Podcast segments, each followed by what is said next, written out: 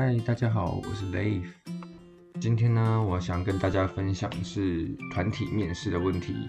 哦，因为大家都知道嘛，在大学面试的时候，主要分为个人面试跟团体面试。那个人面试呢，我下次再跟大家分享好了。今天主要是来讲团体面试。好，那目前呢，台湾医学大学呢，或者是医学系呢，团体面试呢，主要就是利用 PBL 的方式。那什么是 PBL 呢？简单来说呢，就是小组讨论，就是把一群人聚集在一起。接下来呢，老师或者是教授他就会丢一个题目给你，你们这群人就必须要把这个题目解决，看要怎么样把它完成，或者是达到他要的目的。那接下来在他进行的模式上呢，主要就是要主席跟记录这两个职位。那如果有些讲求比较正式的 PBL 的话呢，甚至还会有计时的人。好，那大家稍微了解一下 PBL 是怎么样运行的，是什么东西之后呢？那接下来我就要开始分享，在 PBL 的过程中呢，有哪些状况是尽量不要去碰，也不要去发生的。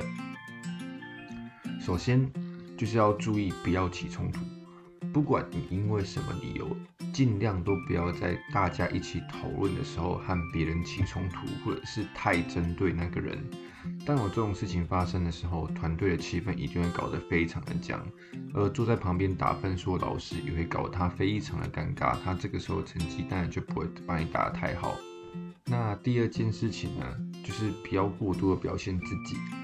我知道在很多人在面试的时候都急着想要表现自己有多强多厉害，但是不要忘记这是一个团体的表现，并不是你个人的表现。所以希望大家在表达自己的意见呢，还是以要以团体为主，不要只顾着讲自己的话。好，那下一件事情呢，就是不要去批评别人的意见。一旦你批评了他人的意见，那个人一定很容易跟你吵起来，那不就也犯了刚刚我们讲过的事情吗？就是不要和别人起冲突，好吗？你只要一旦起冲突，去反驳别人意见，别人跟你吵起来，这都是大大扣分的。尤其是在 PBL 上面，整个团体的分数就会变得非常非常的低。好，最后一件不要做的事情呢，就是用取笑或者是轻蔑的语气去跟别人讨论。这个也是在 PBL 时候非常忌讳的一件事情。那只要你跟那个人都生气的在讲话，那就一样犯了我们前面最刚开始讲的喽，不要跟别人起冲突。你只要一旦起冲突，你的团体分数就会很低。好，这件事情非常重要，不要起冲突。所以我讲了至少三遍了，请大家各位记得。那接下来我要分享，就是要怎么样可以增加团队的气氛，还有怎么样可以让大家进行的更顺利呢？首先，第一件事情就是称赞别人的意见。你要怎么样学会去称赞别人意见，这是非常重要的一件事情。那我这边就来举个例子好了，就比如说。我很赞同王小明的意见。好了，那我在换我回答的时候，我就会说非常赞同王小明的意见。他意见里面的 blah blah blah 讲的非常非常的好。所以呢，以我的见解呢，如果可以再怎样怎样怎样怎样，或者是加入我的想法，就会变得更好。就利用这种方式而带出自己的想法，这是最好的。接下来呢，还有一种状况是你有可能在面试的时候会遇到的，就是呢，遇到完全没有 PBL 过的人。你不要想这样不可能，因为在我自己面试的时候就有遇过了。明明知道这个科系在面试的时候需要用到 PBL，可是他却从来没有练习过。那这个时候怎么办呢？这个时候在责怪他，或者是在询问他说为什么没有批过，已经都不是重点了。重点是你要怎么在短时间内教会他。因为呢，如果你不在短时间之内教会他的话，他可能就会影响到你的成绩。他有可能没有 PBL 过，不知道怎么样用 PBL 的方式去思考，怎么去发言，也不知道大家 PBL 时候的既定模式，这都有可能造成场面在 PBL 过程中非常的尴尬。就比如说，他有可能会过度的想要表现自己，一直举手，一直发言，甚至都已经不在当时在讨论的主题了。主席也提醒他了，他还拼命的想要讲自己的话。这个在面试的时候是很常发生的问题。因为大家一定心里会有一个既定印象，就是想说，只要自己够突出，教授就会选你；只要自己够突出，教授就会觉得你很棒。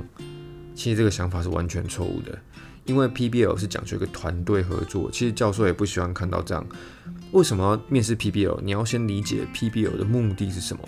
因为以后你可能进医院了，你可能这个科系未来需要团队合作，那他要找一个合群，而且可以一起带着大家一起努力，一起去完成任务的人，而不是单纯想要不断的表现自己的人。所以呢，没有 PBL 过的人可能会不知道这件事情而犯这样的错误。所以你就必须在短时间内教会他 PBL 的一些既定规则，就好比今天你要发言，你必须要举手。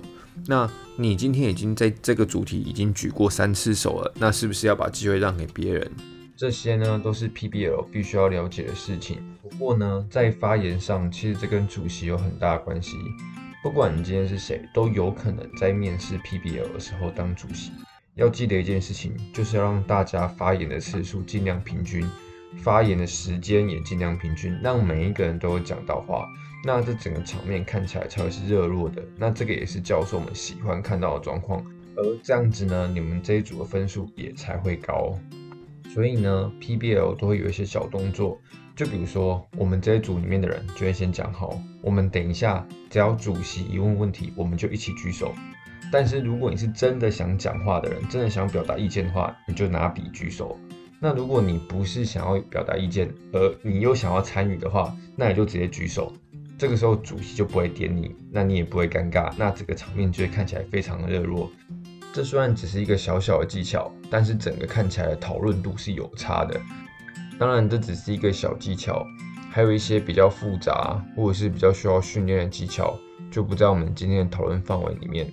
那如果你有兴趣或想知道的话呢，那你可以利用我的 FB 粉砖，然后私讯我或者在上面留言，再跟大家来讨论一些相关细节。好啦，那介绍了一些 PBL 的框架之后呢，那接下来我就要讲说要怎么样训练自己的 PBL 呢？如果你是在学校呢，相信每个学校都会请学长姐会来分享如何团体面试。那如果你在补习班呢，那就更简单啦。补习班都有很多团体面试的资料，还会有学长姐会来带你，这些都是对你会有帮助的。你就多利用 PBL 机会多练习。那如果你今天没有人给你 PBL，那也没关系，你可以去参加其他学校 PBL。那当然是在对方愿意的状况之下。那另外一种方式就是你去找 PBL 的题目，虽然没有人陪你练，但是你可以自己练。你就看题目，你可以讲多少就多少。一般一题 PBL，如果你们要讨论四十分钟的话，那至少你要训练，你可以不断的讲出自己的想法，十五到二十分钟，听起来非常的困难，而且很多人就会问说，为什么要十五到二十分钟呢？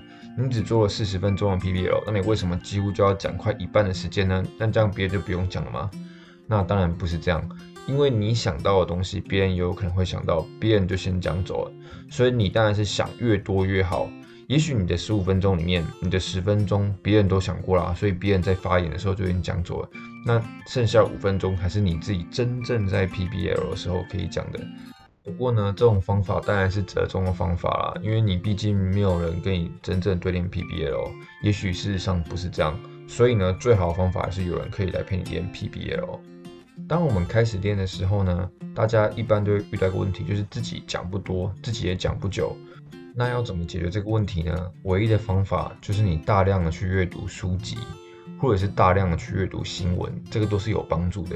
因为有些人就会说，那你怎么会知道你 PBL 的主题是什么？你怎么会知道你 PBL 的主题是偏哪一个方面？我跟大家讲，你不会知道，因为每一年都差很多。当大家开始知道这间学校是用这个方向去练习的时候呢，学校老师往往就会察觉到来这边面试的学生似乎都刻意去准备什么。那如果是这样的话，那他们下年当然就会改啊。所以你根本就没有办法百分之百的保证今年这个学校它的 PBL 主题是什么方面、什么方向。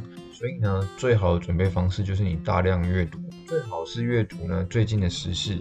因为当你阅读最近的时事的时候，只要有雷同的，你就可以举手说：“哦，就像我最近读的东西什么什么什么一样，就像我最近看到了什么什么新闻一样，我们可以怎么做？”那这样你就有话讲啦，对吧？那你也有一个东西可以讲，就好比是我那一年的 PBL 主题是：“请问该如何拍一部微电影来宣导自己的科系？”刚刚好就被我看到一则新闻，就在讲说最近大家都开始疯，就是穿越剧。所以呢，我那个时候就举手说，我们可以拍就是现今最流行的穿越剧的这个方式来阐述我们自己的科系。当我提出这个想法的时候，很多人就会赞同我的想法，因为这也是当时大家可能有在看或者是有在涉猎的一种拍摄类型，所以我们就可以利用这个方向继续讨论下去。而你也看过这样的新闻，所以你当然自然而然就会听到新闻里面的很多评论，或者是看到报章杂志上有关于这种新闻的报道，那自然而然你就比较有可能会有自己的想法。当有自己的想法的时候，那你在 PBL 进行的过程中，你就会变得比较顺利。而当你变得比较顺利，讲话比较不会紧张的时候呢，你的思绪也会比较清晰，然后你的整个 PBL 状况呢就会是良好的。好，那今天 PBL 介绍跟一些准备方式就介绍到这里啦。那一样，如果有什么问题或者是有想要跟我讨论的，那一样是上我的粉丝团，就是 Live 聊天室，在里面留言或者是私讯我，我有看到我就会回你。好，谢谢大家，拜拜。